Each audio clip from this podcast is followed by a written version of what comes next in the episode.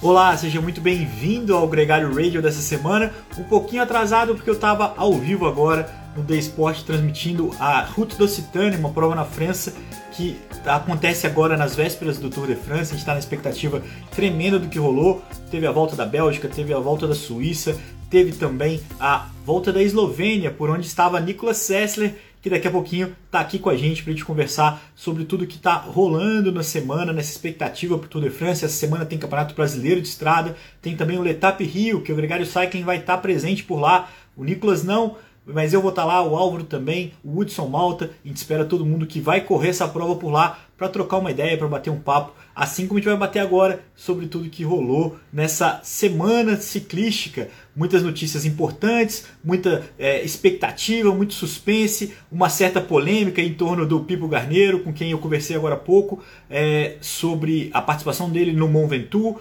É, aproveito para convidar você a, a, ouvir o nosso podcast da semana que fala sobre a volta do Brasil, uma prova que aconteceu aqui no Brasil em 87 e que lembra muito o Tour de France, uma prova por etapas, uma história surreal contada pelo Maurício Mota e também pelo campeão da prova naquela edição, o Gabriel Sabião. Vamos colocar o Nicolas Sessler na roda e começar essa conversa já já. O Gregário Radio é um oferecimento da Chicon Sports, uma fornecedora de óculos e de equipamentos é italiana, oferece produtos para as principais equipes World Tour, é o óculos do Tadej Pogacar, do Chris Froome e do Vincenzo Nibali. Quando eu vi os três, um ao lado do outro ali, é, na montagem, usando o óculos da Chico, eu fiquei realmente impressionado. De fato, os três grandes nomes aí é, do ciclismo que usam essa marca. Muito bem-vindo todos. Vamos colocar o Nicolas, vamos lá.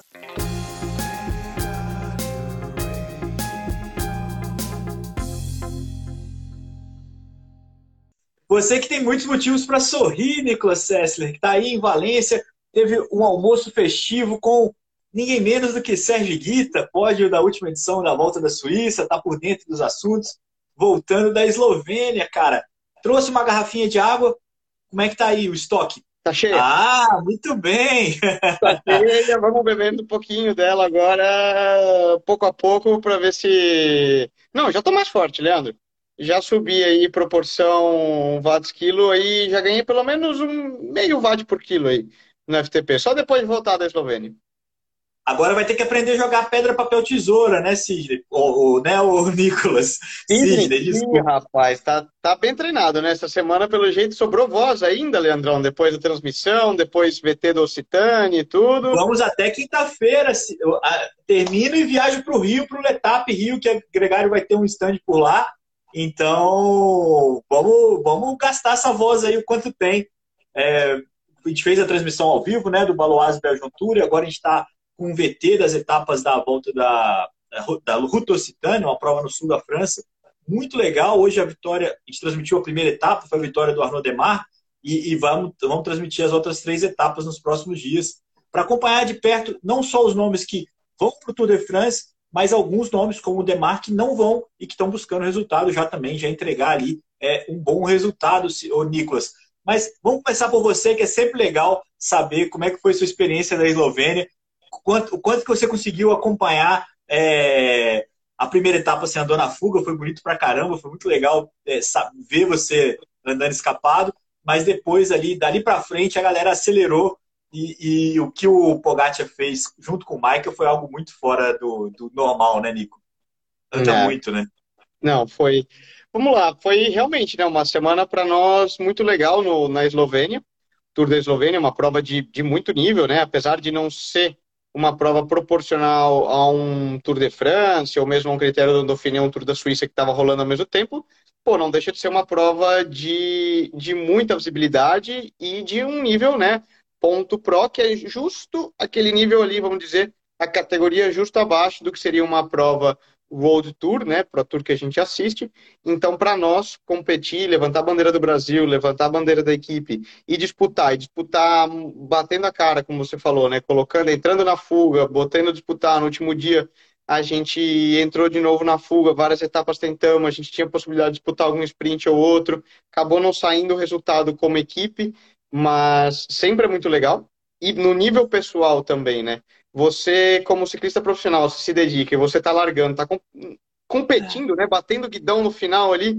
Na, na etapa de ontem rolou, teve um super, teve um tombo no final e eu tava ali na hora que entrou, eu tava lado a lado ao Maica, por exemplo, no, no final da chegada e você vê esses nomes que a gente vê na TV e você estando ali junto, né? Você passando de, o, o Grunewegen na subida falando, Ê, Zé, vai deixar cortar aí. é, é, muito legal, né? Com, com todo respeito, e tanto no âmbito pessoal, como no âmbito ter acesso e, e viver de perto dentro da estrada, é um feeling, ah, um feeling diferente. Sem contar que eu fiquei muito impressionado pelo ambiente no país, Leandro. Muito legal. Um país, a gente pensa em Eslovênia como um leste europeu, né? Ex-União Soviética e algo assim, mas na realidade é um país extremamente desenvolvido, lembra muito países ali como Áustria, Suíça, os Alpes, e um ambiente de torcida e galera assistindo na, nas estradas muito, muito, muito legal. Lembrou um pouco o País Basco para mim, né? Então, muita ah. gente gritando, torcendo nas subidas, bastante ambiente, aquela coisa de que faz, faz o funil, né? Você subindo e, e a estrada ela fica estreita de tanta gente que tem. E foi muito legal. No âmbito esportivo, né, falando de Pogacar, UAE e etc., a realidade é que eles não tinham o, o nível geral de escaladores da prova era baixo.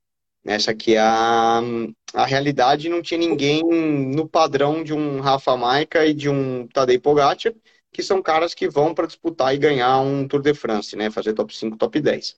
Não tinha ninguém ali. Você tinha Bahrein muito forte, né, com Matei Mohora e uma equipe também de eslovenos fortes, a gente citou a de Astana, também, vinha, também tinha uma, uma equipe boa, mas passou bem é, desapercebido.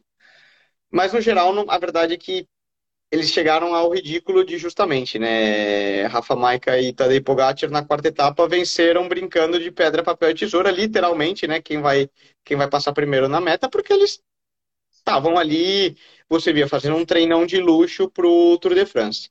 Eles tinham tudo controlado, controlavam do quilômetro zero, e nisso, isso foi muito legal. Bahrein oh. deu muito trabalho para eles, posso dizer. Por exemplo, todos os dias o Bahrein tentava armar uma emboscada, atacava, não deixava fuga aí, depois atacava, por exemplo, a primeira etapa que eu estava na fuga mesmo.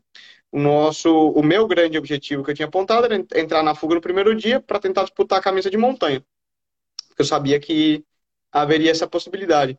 Mas ninguém esperava que eles iam é, acelerar tão cedo e buscar a fuga tão cedo já para atacar antes da primeira montanha do dia, né? Esperava-se isso na terceira do dia. E aí, essa dinâmica entre Bahrein tentando surpreender e o AE simplesmente brincando com todo mundo foi o que é. solucionou tudo e fez acontecer, né? Monopolizaram, né? Tanto que duas vitórias ficaram com o Rafa Maica, duas vitórias ficaram com o Tadej Pogacar, que levou a geral, e uma quinta vitória só ficou ali perdida com o Dylan Groenewegen, o cara que você passou na subida. No sprint foi ele que bateu, é, ele que tinha passado um apuro danado no Dauphiné, deve ter passado também um apuro danado na Eslovênia, porque as outras etapas foram todas com bastante subida, é, mas ele conseguiu ali bater e entregar uma vitória de etapa, que é muito importante para a equipe e para ele, que vai ser um dos líderes da equipe no Tour de France, né? Então, os cinco vitoriosos no Tour da Eslovênia, como você mesmo disse, um show feito, é, pensado no Tadej Pogacar, inclusive, acho que essa, essa galera toda que estava na rua é, também vive esse momento do Tadej Pogacar, né? E, e, foi até legal, de certa forma, o Robert não ter ido, porque não criou uma rivalidade entre conterrâneos ali. Ficou ali só a, a, o foco do Tadej Pogacar nesse momento. A rivalidade vai ficar para o Tour de France. Agora, um pouco da sua impressão, e aí já pode começar a falar da volta da Suíça, porque o que a gente viu na Suíça foi algo que remete ao nosso início do Gregário Radio, que é a Covid, né, cara? Que é o drama da Covid que não passa, não acaba. E, e, por lá o estrago foi grande, uma prova que completaram menos de 80 ciclistas, muitos abandonos, muitos ciclistas que ganharam a etapa, testaram positivo e não foi para o antidoping, foi para a Covid. Tanto o Peter Sagan, o Darryl Wimpy, o próprio Vlasov, que, que venceu a etapa de montanha, assumiu a liderança e no dia seguinte nem largou, não vestiu a camisa de líder. É, primeiro, a sua impressão sobre a volta da Suíça e esse tormento que é o Covid. Como é que foi é, a sua impressão lá da Eslovênia do que estava rolando?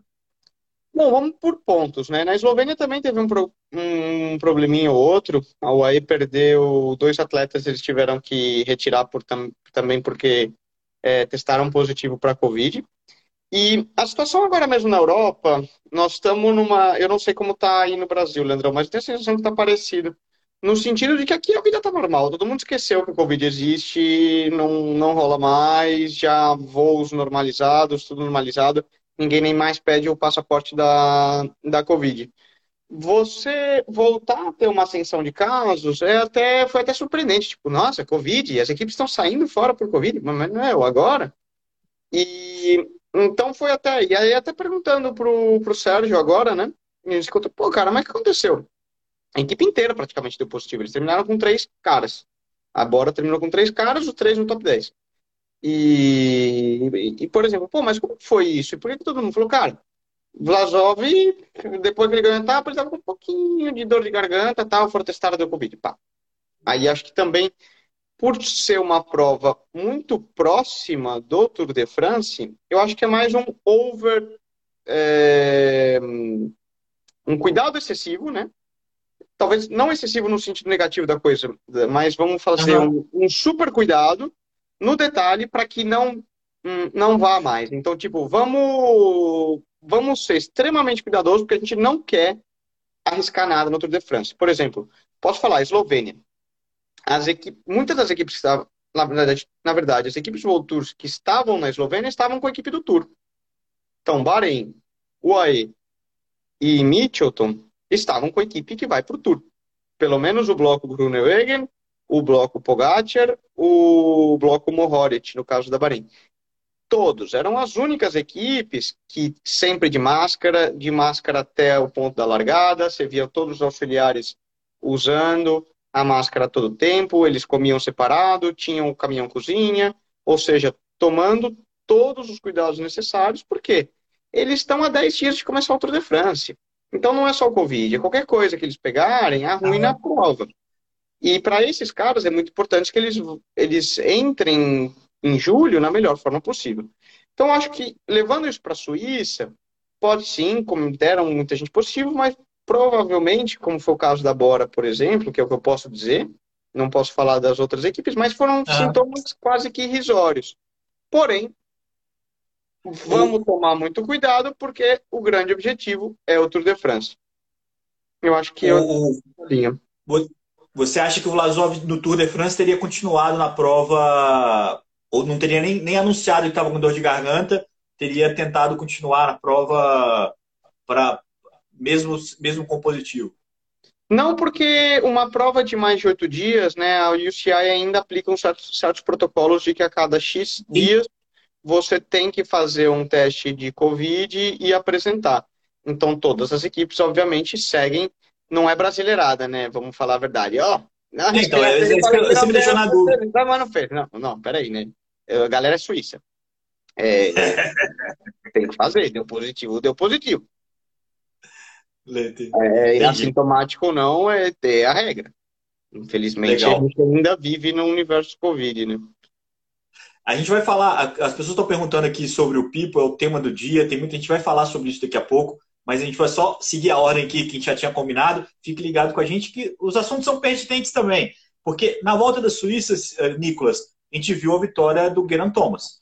Essa vitória caiu um pouco no colo dele em função dos abandonos, de toda de tudo que aconteceu. Ele ficou difícil até saber de quem que você estava competindo, né? Porque o Vlasov terminou o dia líder, o Fuglsang largou no dia seguinte de amarelo, e, e foi uma prova meio assim. E, e, talvez, por isso mesmo que você falou, a, como a preocupação maior é o Tour, ali ficou um esquema meio. É, o que rolar, rolou. Então não tinha muito, muita, muita preocupação assim. Mas é uma vitória importante para o Geraint Thomas, para a moral dele, é, para tentar buscar um bom papel no Tour de France, porque a equipe Ineos está meio. Né, é, uma grande equipe, mas está meio balançada. É, perdeu o Bernal no começo da temporada, o Carapaz deixou o giro escapar ali é, num ótimo papel do Jay Hindley, mas eles achavam que eles podiam ganhar essa, essa, o Giro de Itália. Vão para o Tour de France sabendo que não são favoritos. É, a UAE e o, a, a Jumbo Visma têm as, as, os principais nomes nessa busca. Mas eu só queria passar contigo a sua impressão sobre o Thomas. É, as vitórias de etapa ficaram. A gente falou é, do Williams e do na, no, no Rio passado, mas o Peter Sagan também ganhou uma vitória de etapa, o Wimpy ganhou uma vitória de etapa, o Vlasov ganhou uma etapa para Bora, o Nico Denz ganhou uma vitória importante para a DSM, é, o Thibaut Pinot, uma outra vitória legal também para caramba, motivante para o Giro de Itália, para o Tour de France é, na penúltima etapa, e o último dia ficou com o Henk Van Poel, um sabor ali amargo de que ele achava que ele ia poder disputar a classificação geral, é, não conseguiu, mas ganhou ali uma vitória de etapa que não é pouco. É, nunca é pouco, mas a gente sempre acha que o Renko pode ir um pouco mais. É, mas o fato é, para mim, o que, eu, que, eu, mais queria que você falasse, é, a gente já aqui marcou as etapas, a sua expectativa com o Jaron Thomas ganhando uma volta da Suíça na iminência do Tour de France, é, o quanto que isso motiva, mais do que é, justifica, né? É, eu foi exatamente minha, a, a minha pergunta para o Sérgio depois, é, agora almoçando, né? Ele finalmente ele foi segundo, né? Perdeu no contrarrelógio, o, o Fulson foi terceiro e ficou, né? Qual, como ele viu ao, ao Thomas, né? Como que ele enxergou? E, e a resposta dele foi clara. Ele falou, olha, é, se esse cara segue nesse nível de progressão com a qualidade que ele tem, eu acho que ele, nós temos aí um candidato sério ao pódio em Paris. Porque, de novo, né, a Ineos não tem muito uma outra carta a jogar. E o Garen Thomas, corneta ou não corneta, é um campeão do Tour de France. Ele ganhou Sim, o Tour de France é de maneira é, como tem que ser, né? Então você não pode descartar um cara que é um campeão de uma grande volta como um Tour, da, como carta fora do baralho. É certo que ele passou por anos é, um pouco alto e baixo, e desde o ano da pandemia, né? Ele vem assim patinando, parece que não voltou a encontrar esse equilíbrio, é certo. Porém, é um cara que ninguém nega a qualidade e ser um contrarrelogista. A maneira como ele correu, né? Houve até muita polêmica. Uh, e depois falaram, é, o ambiente ali no, no pódio ali por trás estava borbulhando, né? Porque o Fuglsang é um cara extremamente marrento e, e antipático. E, e ele foi tirar satisfação com o Garen, Fuglsang foi tirar satisfação com o Garen Thomas de por que ele tinha deixado o Iguita ganhar, é, pegar a camisa amarela na penúltima etapa, né? E ganhar dele. É, e porque Garen Thomas não ajudou a, a revezar na medida que o, o Sérgio ia atacado e ele acabou tirando, foi tirar satisfação, né? Pô, por que, que você não me ajudou? Eu não tinha que te ajudar. A corrida era tua, né? E ele sabia então, você vê um corredor que está bem preparado, ele, ele sabia claramente se ele perdesse 20, 30, 40 segundos para o Iguita, ele não tinha um problema com o Iguita. Porque ele sabia que ele ia recuperar esse tempo no, no contrarrelógio que fosse preciso. Isso é um claro sinal de alguém que confia na capacidade dele. Confia Sim. no estado de forma dele e na preparação que ele fez. Por um cara ganhar isso. E é certo que ele, confiando nele mesmo, mais o feedback positivo dele ir ganhar a prova, alimenta mais. Então, pro Tour de France, pô, eu achei, eu acho muito legal. A gente passa, né? É inegável que a Ineos tem uma equipe, uma super equipe. Então você pensa, cara, num Luke Rowe, num Dylan Van Barley, gente campeão da Paris-Roubaix, num Castroviejo, num Dani Martinez, num Pitcock, né? Uh, então uma equipe com muita qualidade e que pode surpreender. Quem ganha, como eu sempre falo, nós, que vamos assistir. Claro. Tira o triunvirato, né? Pogacar, Jumbo Visma com Vingegaard e Roglic, e depois os gregários, né, Turnesen, Van Aert, Kreiswijk e aquela galera toda. E você passa a ter Ineos, que também é um império, entre aspas, né, e, e ah. sabem ganhar a prova. Isso dá uma dinâmica legal. Lembrando, a gente vai falar ainda de Tour de France no, no, no programa especial e tem muito tema por vir, né? Mas para falar quem são os favoritos do Tour, Leandro, a gente vai ter que esperar até depois da etapa de pavê. Depois da quarta etapa. Ah, sim, sim. Quando a gente for Entendi, falar de referência.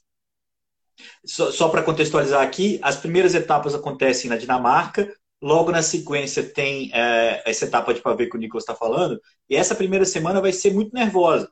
Então, não é um momento. Aquela famosa primeira semana do Tour de France, onde tudo pode acontecer, um tombo, um problema mecânico, um vento cruzado, e, e que depois dessa etapa 5, a gente vai ter uma, uma um cenário formado é, para brigar nas montanhas, que inclusive, é, aqui uma menção ao nosso sempre parceiro Fernando Moina, as etapas de montanha não colocam tanto medo nessa edição. É, o maior medo está em sobreviver nessa primeira semana. Eu até torço se o Sidney tá fogo, hein, Sidney White? Caramba. É, até torço, Nicolas, para que a, o Tadej Pogacar perca um pouquinho de tempo. Vez? Tá saltando marcha no sistema aí. Toma um gel de é, cafeína, até... Leandrão, tá precisando. Cadê, tá precisando... O, cadê o Ultra Coffee para dar uma acordada, bicho?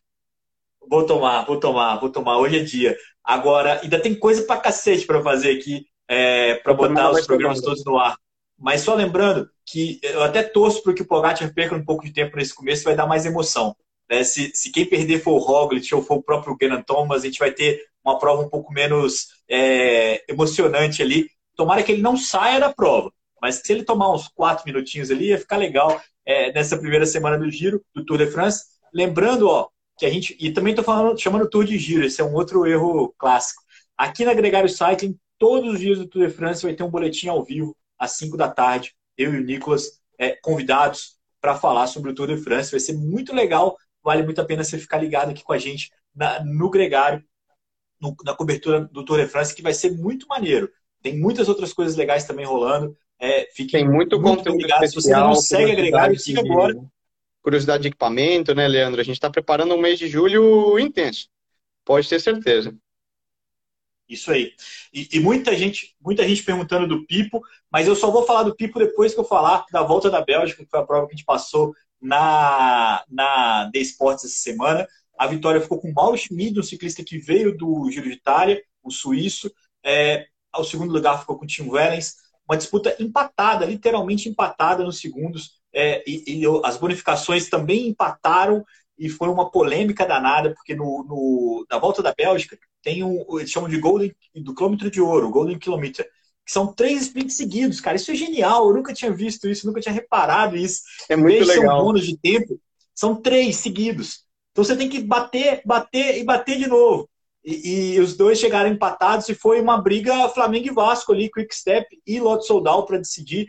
Lógico que teve cotovelada para todo lado, teve um movimento bem é, criticável do Yves Lampaert, que foi desqualificado, é porque ele fechou, num desses dois, desses três sprints, ele fechou o Tim Wellens é, e não deixou ele, atrapalhou ele na disputa é, com o Mauro Schmid, mas a vitória ficou com o Mauro Schmid e não tiveram coragem de punir a Quick Step por um movimento que foi de um dos ciclistas. É, é, é, um, é um dilema como é que você resolve isso. Eu fiquei conversando com o Sidney muito tempo. Qual que era a solução razoável? Que o Mauro Schmid não fez nada. Como é que você pune o Mauro Schmid? só porque, sabe, é difícil você comprovar o dolo e, e punir. É uma, era uma seara muito complicada que os belgas não entraram, não se meteram nessa briga, é, Nicolas.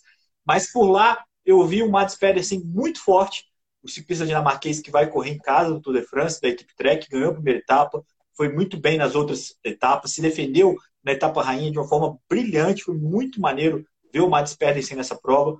O Jasper Philipsen também está muito forte, passando as subidas. É um nome que vai conseguir entregar no Tour de France é, com a forma que ele andou na Bélgica. Eu acho que é uma aposta importante.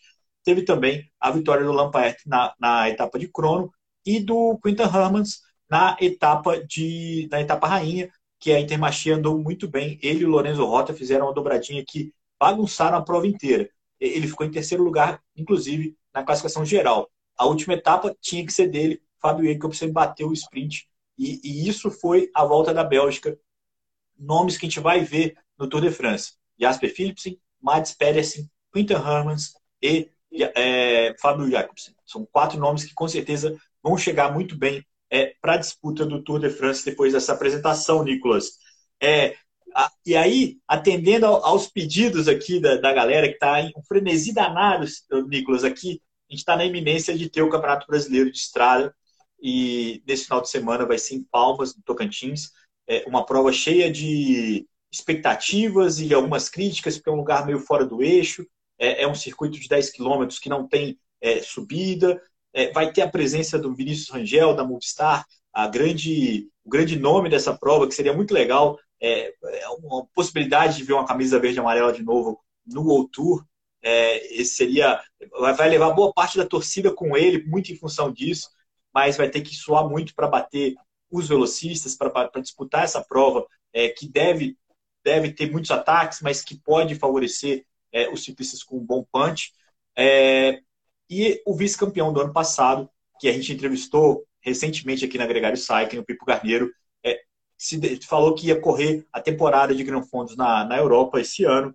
Foi correr a primeira prova delas, o, o Gran Fondo Mont Ventoux, ficou em sexto, é, e isso criou uma. E até aí tudo bem, ele ia largar, vai largar agora para o Walter Route, é, depois vai correr o Letap França também. E só que esse, esse final de semana surgiu a notícia de que ele tinha perdido o teste antidoping é, do, do sexto lugar dele nessa prova. Então aí a gente tem que começar pelo principal. É, os, as provas amadoras são testadas é, principalmente as provas desse nível, e, e, os ciclistas têm, sabem que vão ser testados. Não é um teste surpresa. Então, é, quando o ciclista larga para uma prova dessa, ele sabe que os primeiros colocados vão ser testados. Então, é, é, é, é muito difícil pro, é muito difícil o cara ser surpreendido. Não é um teste surpresa. Não é um teste bateu na sua porta para ser testado. Não, é... é um teste em prova, mas não são poucas as provas que tem, né? Isso é um pouco do grande receio do, por exemplo, do. Por que, que uma equipe profissional não assina um ciclista de gran fundo, no geral? Porque ele não sabe da fiabilidade do cara, porque essas provas muito raramente são testadas. Esse, esse é um ponto. Então, que tenha um exame antidoping numa prova desse tipo é raro, não é comum, tá? Eles podem, eles estão sujeitos a testes, mas não é uma certeza como é uma prova profissional que você sabe primeiro, segundo, terceiro e não sei quantos é, do pelotão vão fazer todos os dias. Tá, tá, tá, tá, tá. É algo. É, você está suscetível, você pode ser testado a qualquer hora. Mas não é tão comum. É até um dos grandes, uma das grandes polêmicas, só para pontuar e, isso. E nisso foi igual soprar uma fogueira, é, Nicolas, porque cresceu, o fogo cresceu rápido aí é, com essa decisão a gente, eu falei com o Pipo agora há pouco, ele disse que vai se pronunciar só oficialmente.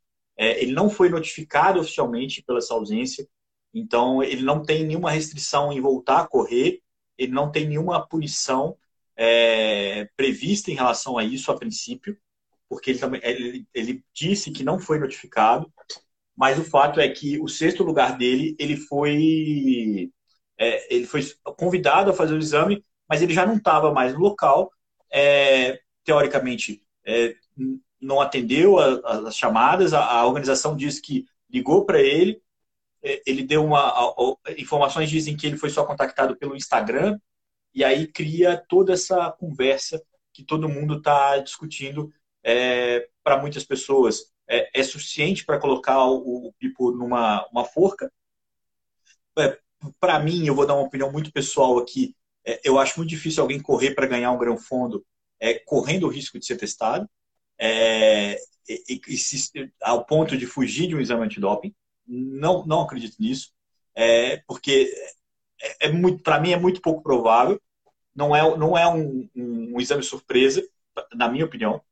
E, e aí ele vai ter que vai ter vai se defender dessa, dessa acusação aí, tanto pela imagem dele quanto pelo os próprios compromissos que ele tem com os parceiros e com o público que acredita e que acompanha o trabalho dele.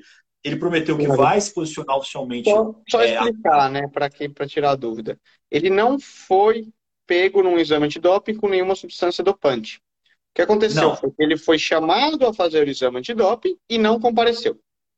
Isso. Esse é o fato. E, Qual que é a real história por trás? A gente não sabe. Só o Pipo e a organização para saber um mal entendido. É. Então acho que a gente não pode ficar nem supondo nada.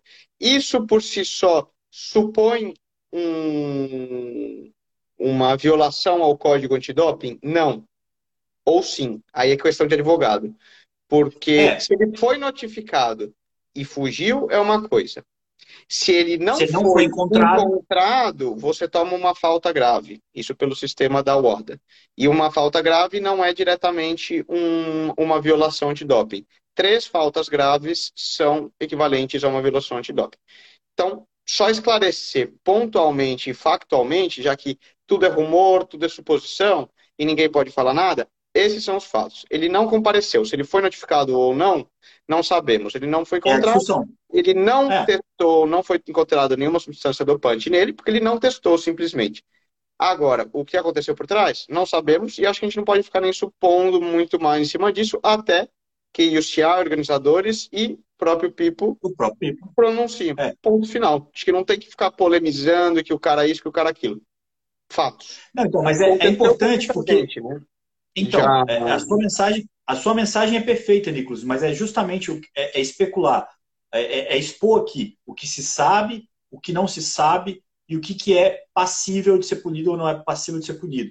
Porque tem muita especulação, tem muita gente já é, é, colocando ele numa forca, numa situação que não foi uma declaração é, oficial, não foi uma, uma notificação do OCI, foi a, a, uma notícia que foi publicada em um único site.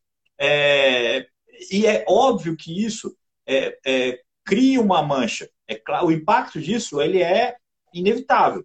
Só que enquanto você não ouvir, enquanto você não é, vê as coisas se concretizando, é, a gente se expõe aqui a, uma, a, uma, a um pré-julgamento que, na minha opinião, é muito precipitado.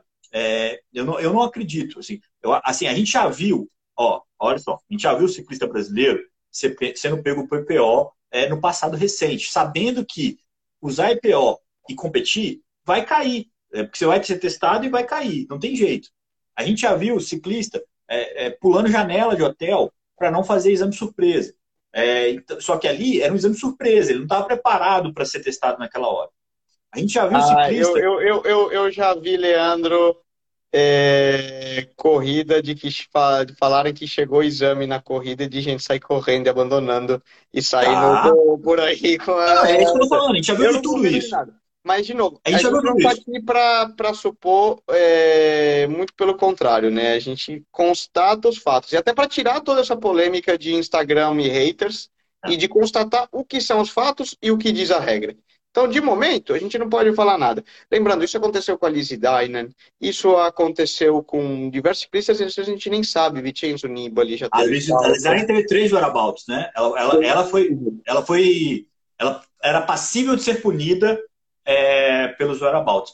É, e a gente sabe também o quanto que assim, a, a, a possibilidade, a riqueza de possibilidades de um cenário como esse é enorme, é enorme, do tipo é, é, é, os caras que fazem os testes é, serem babacas, a gente já viu também, já viu é, ciclista no velório do filho sendo convidado para testar e que se não fosse testar, ele ia, ser, ia tomar um whereabout. É, isso já aconteceu no ciclismo World Tour. É, o cara, da, o ciclista da equipe da Quick Step. É, e o cara fala assim, pô, peraí, não é assim que funciona. E, e, e então tem que ter um pouquinho mais de, de paciência. Eu gosto da ideia de existir um fato, esse fato deve ser público e deve ser contestado. É muito melhor do que é, os inúmeros casos que a gente já teve aqui, e aqui a gente não precisa nem entrar nesse mérito, que são abafados, que ninguém sabe de nada, que ninguém é, é, sabe. Agora, em relação a, a, ao caso, é, me chama muita atenção gente que acredita que a Camorra é responsável pelo positivo do Marco Pantani, pela morte do Marco Pantani, e que já está julgando o Pipo como, como culpado é, é, gente que acredita no bife do contador e, e já está acreditando no, no, no, Pipo como culpado.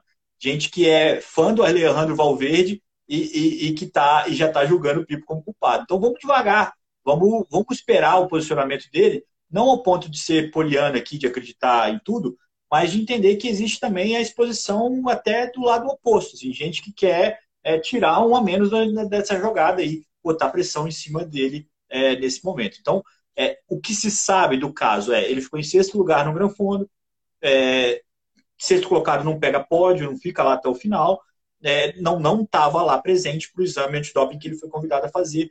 Ele vai responder se ele tem razão ou não em não estar lá apto para fazer o exame depois da prova. Essa é, é, o, é, o, X da questão que vai ser julgado e ali ele vai ser punido ou não se ele tiver um, uma boa explicação para isso.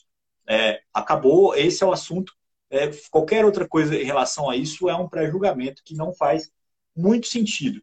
Nicolas, é isso, cara. Vamos, vamos só mudar de assunto, que eu não quero terminar o assunto assim, não. Vamos falar do Letap do Rio, a prova que o ano passado chamou. Aliás, eu vi uma entrevista muito legal do Chamorro para o Igor Lagens e para o Vinícius Mob no LRF é, podcast, e ele falando assim: e aí, é, brincando com ele, né? e aí, você vai para o brasileiro? Ele falou: Não, vou pro Letap, porque eu sou argentino. Sempre muito simpático, chamou, é, vai defender a vitória dele lá na prova carioca. A Gregário vai estar tá lá também. Se você estiver no Rio de Janeiro, se for fazer a prova, vai trocar uma ideia com a gente, visita a gente no stand, vai ser muito maneiro. Eu vou estar tá lá na sexta, vou estar tá lá no domingo. No sábado eu devo estar lá só no final do dia, mas o Álvaro vai estar lá full time. A gente tem uma série de eventos, a gente vai entrevistar o Murilo Fischer ao vivo lá com a galera, batendo um papo. Então vai ser muito legal. Eu, eu, espero a participação de todo mundo. Quem não estiver lá, fique ligado também online aqui no nosso canal, no Instagram, para poder acompanhar de pertinho essa prova. Sexta-feira já tem podcast novo, semana que vem já tem cobertura do Tour de France, tem muita coisa legal rolando. Tem amanhã é, MTB Pass e não vai parar, Nicolas. Tem muita coisa para a gente publicar aí enquanto você se prepara. Qual é o seu próximo evento? Sibiu. Temos 10 dias intensos pela frente, Leandrão. Tem que. Pô, eu já tô aqui. Vou pensar em preparar tudo. E depois, julho você... também, fugas. Você tá vendo meu ritmo de fala aqui, já é um ritmo de quem tá frenético. É, não, não, não tenho. Posso passar por qualquer exame antidoping, fiquem tranquilo com isso. É, não vou correr, mas estou super excitado com, com essa expectativa. A gente tem muita coisa acontecendo. É, lembrando que a gente também está no ar com o The Sport, com a transmissão da Ruta do Occitânia, eu e o Sidney White. E segunda-feira que vem, Nicolas Sessler comigo de novo para o Gregário Radio, já embalados para o Tour de France, Nicolas. Clima para Tour. Vamos que vamos. Um abraço para todo mundo. Se você pegou só um pedaço desse programa, ele vai estar completo no seu player de podcast favorito para você ouvir quando você quiser. Um abraço e até a próxima.